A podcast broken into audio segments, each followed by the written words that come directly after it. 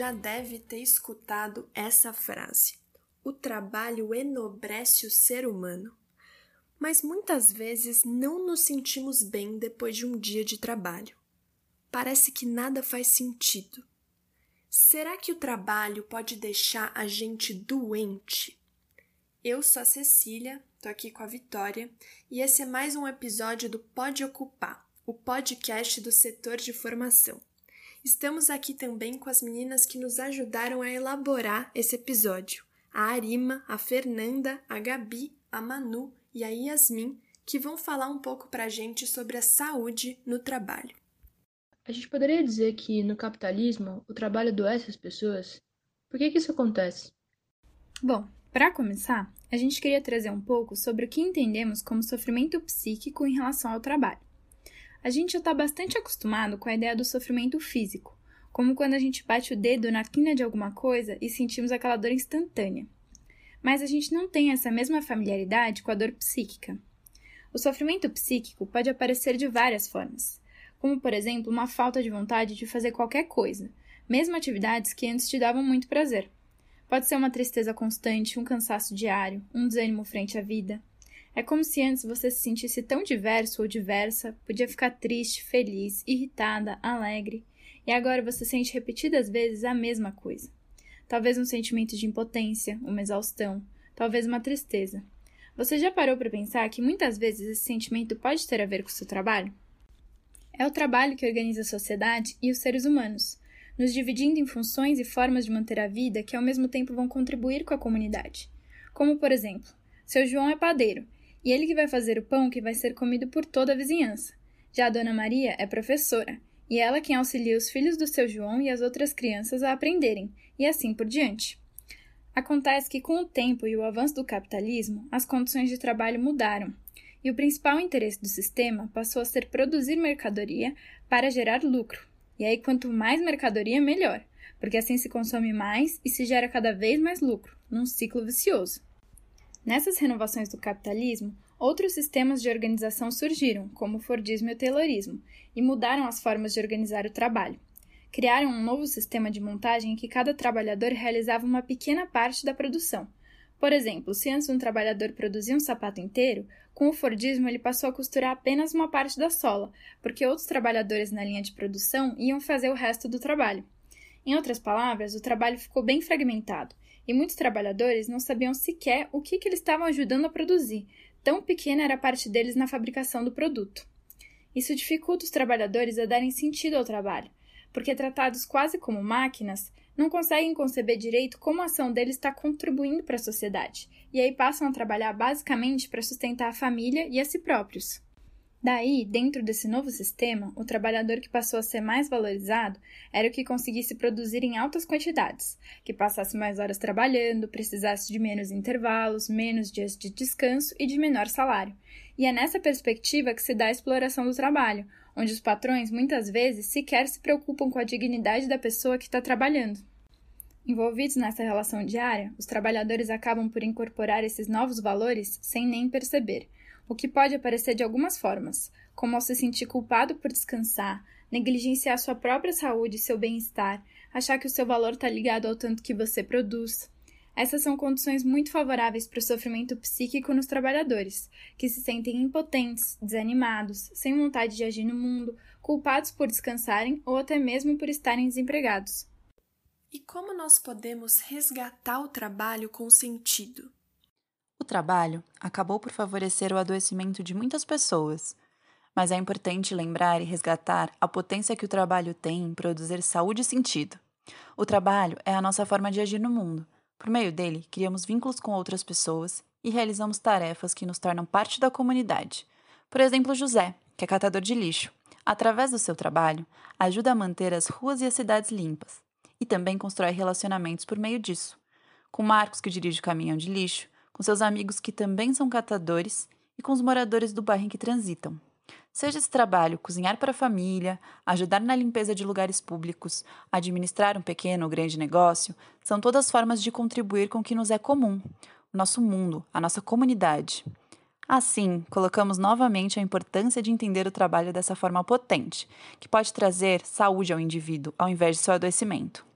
Devemos ser críticos, procurando no trabalho formas de nos fazer agentes perante o mundo, criando coisas, nos expressando, colocando nossa vontade, auxiliando os demais, ao invés de nos submetermos a uma ideia de trabalho que degrada o mundo e em que somos degradados, silenciados, diminuídos e impedidos. Como a luta pode nos ajudar nesse contexto? Entendemos que a luta em si só já é uma resistência ao trabalho adoecedor. O movimento dos trabalhadores sem teto procura ocupar e reivindicar espaços de forma coletiva, isto é, organizar as refeições, arrecadar meios para o movimento, organizar eventos, reuniões, atos, manifestações, ocupar espaços públicos, reivindicar direitos. Tudo isso e muito mais são as maneiras que o movimento social traz para seus participantes encontrarem com seu potencial de agir, se fazerem vozes presentes, opiniões diversas, múltiplas ideias. São trabalhos coletivos e cheios de sentido, que ajudam na comunidade do movimento e mesmo fora dela. Trabalho, é bom lembrar, também é sinônimo de atividade. Segundo o filósofo Karl Marx, é o trabalho que nos diferencia dos animais, porque é por meio dele que conseguimos transformar e nos colocar no mundo, criando todo um universo humano, rico em culturas, formas de se expressar, diferentes profissões, pratos de comida, entretenimento, conhecimentos científicos, música, filmes, enfim, diferentes ações sobre este mundo. Muito obrigada, companheiras. Agora nós vamos conversar com o Edson e com a Elsa, que toparam contar um pouco pra gente sobre as suas experiências e percepções sobre o trabalho. Se essa vida se resume a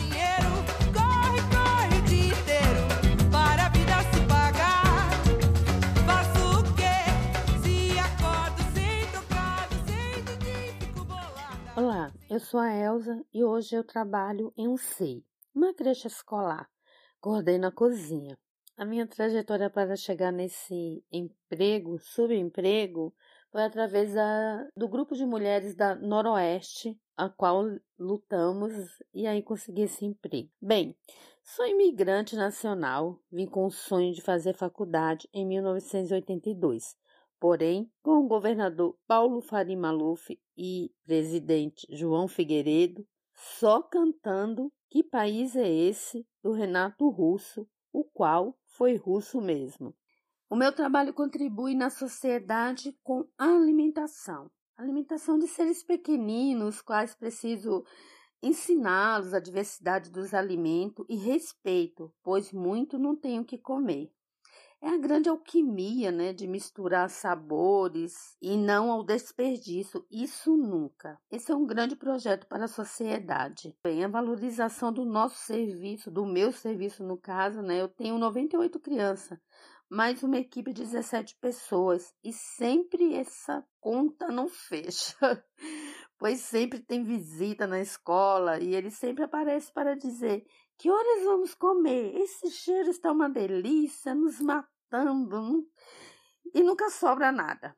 Até os meus pequeninos, né? Até a sopa, depois de cinco refeições, eles querem repetir. Então, nesse sentido, me sinto com dever cumprido, mas valorizar, não.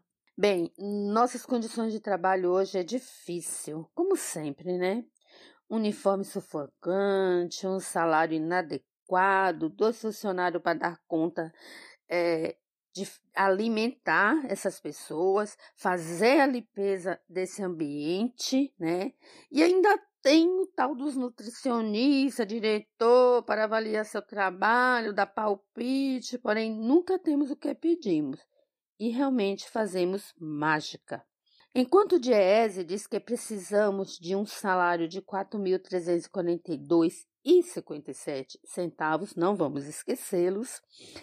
Temos os salários de R$ 1.400 que tem desconto para o SUS, o qual é muito importante para nós. Ai de nós sem o SUS. O sentido do trabalho para mim é de sobrevivência.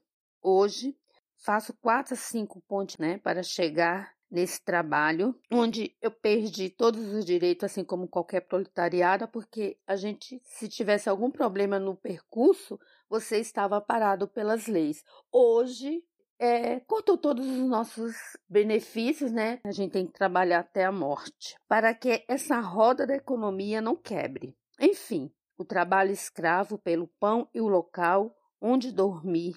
Só isso que temos, nada mais. Fora as afrontas, né? Pois quando reivindicamos o nosso direito à moradia, incomodamos os senhorzinhos, né? Enfim, é, não temos direito à educação, lazer, nem pensar, fica só no papel do Diese. Somos simplesmente uma massa, uma massa para fortalecer outros, né? As grandes fortunas. É assim que eu me sinto. Boa noite a todos e a todas. Eu sou Edson Lima, eu tenho 46 anos, sou mestre de obra em construção civil. Então, eu venho de um lugar, interior de Minas, né? Governador Valadares. Lá só tinha três opções. Ou você vai embora, ia embora para os Estados Unidos, ou você arrumaria uma profissão, ou ia para o Exército. Faculdade naquela época é só para fim de fazendeiro mesmo, para que ninguém tinha conseguido fazer faculdade naquela época. Então é isso. Aí eu também passei pelo Exército e eu aprendi essa profissão. E que tá, né, nessa pandemia aí é que tá me levando, porque eu não fiquei parado nenhum dia nessa pandemia. É isso. É assim, opção. E essa profissão é uma profissão que eu gosto muito. É, na época, eu queria ser arquiteto, engenheiro, só que as condições financeiras, naquela, naquele tempo, só rico te conseguia. Não tinha bolsa, só rico fazia faculdade naquela época. E eu cheguei no top da, da construção civil, né? Dentro das minhas condições, dos meus pais, e a profissão que eu exerço até hoje, e tá dando para ir levando. É, assim, as pessoas dependem da gente, né? é para morar. O cara tem o dinheiro e nós temos a mão de obra. E, na realidade, quem executa o trabalho é o mestre de obra. E em questão de contribuição, na periferia, o que acontece? A maioria das pessoas não tem estudo na periferia, estão desempregados. Então a gente pega ajudante, né? Eu já formei aqui três é, meio oficial, né? Que trabalhavam comigo. Eram pessoas até que veio da, né, da criminalidade, né? Passou na minha obra, pediu serviço, eu dei serviço, gostaram, mudaram de vida, por ser um trabalhador, me agradece pra caramba. O que eu digo para eles foi o seguinte: o talento eles tinham, né? Eu sou de direção, e isso que acontece. As oportunidades têm que ser dadas.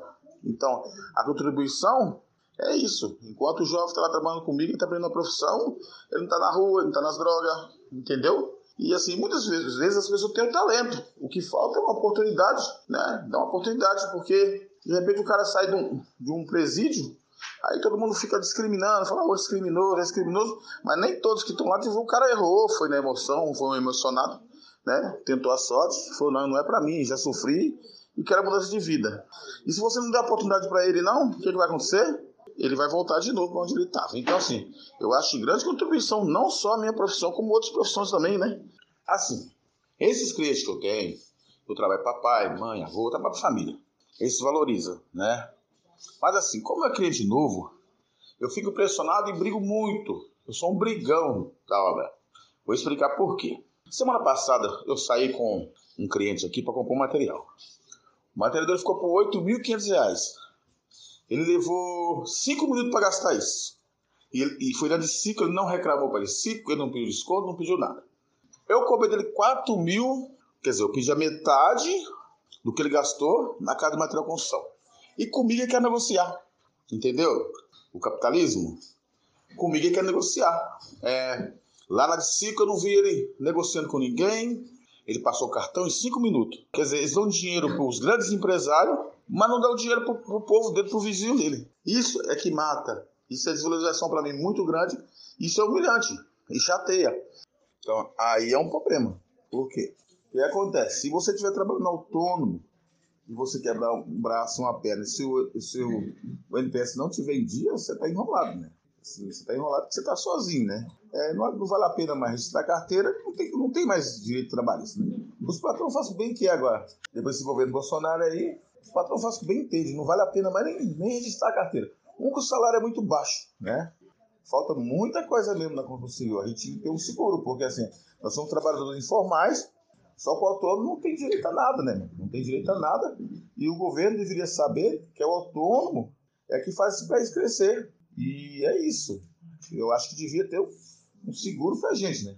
Pelo menos contra acidente, né? Nós devíamos ter um 13 terceiro no final do ano, né? Um assim, um vale transporte, certo? Quando nós ficamos desempregados, porque assim, para a gente sair para procurar emprego. E é isso. E em relação a reivindicar, nós temos que reivindicar em tudo. O governo do Bolsonaro tirou toda a ciência trabalhista. Ah, no meu ponto de vista, é um trabalho gratificante, né? Eu gosto, eu trabalho isso porque eu gosto, entendeu? Eu adoro essa profissão. Certo? E a satisfação das pessoas, dos moradores, isso conta muito, conta mais do que o dinheiro. Quando o cliente te, te paga feliz, isso é muito bom. Já devia ser mais valorizado, né? Como a gente tá conversando antes. Tá vendo aquele edifício, moço? Ajudei a levantar. Foi um tempo de aflição, era quatro condução, duas pra ir, duas pra voltar. Mas e agora? Como é que a gente pode fazer resistência dentro de um trabalho que nos adoece, que muitas vezes nos deixa impotente? Para responder essa pergunta, conversamos com duas profissionais da psicologia social do trabalho, para tentar entender melhor como resgatar a potência de saúde que também está contida na atividade diária. Como já dito, com a ascensão do capitalismo, o maior interesse do sistema passou a ser produzir um trabalho alienante. Alienação, do latim alienare, significa que pertence a outrem, a um outro. Nesse sentido, é importante que o trabalhador reflita sobre as condições do seu trabalho, de forma crítica, na medida em que entrar nessa nova lógica de trabalho maquinizado pode nos colocar de frente com o adoecimento e a alienação. É importante lembrar, não somos máquinas, somos feitos de carne e afetos e temos os nossos limites. No contexto de pandemia, a situação tem se agravado ainda mais, e nos países subdesenvolvidos como o Brasil, isso veio afetar mais intensamente o mercado de trabalho. Neste ponto, é importante que lembremos das políticas públicas já consolidadas no nosso país e que estão à disposição do trabalhador, como o Sereste, Centro de Referência de Saúde do Trabalhador, o Seguro-Desemprego, o CAT, entre muitas outras. Fazer parte e dar apoio ao MTST também é uma importante forma de resistência, pois na raiz do movimento está contida a luta pela coletividade, pelos direitos sociais e pela democratização da informação ao trabalhador. Trabalhar de forma crítica e coletiva já é fazer resistência ao trabalho alienante, que adoece. Somos, antes que funcionários, cidadãos. Máquina de louco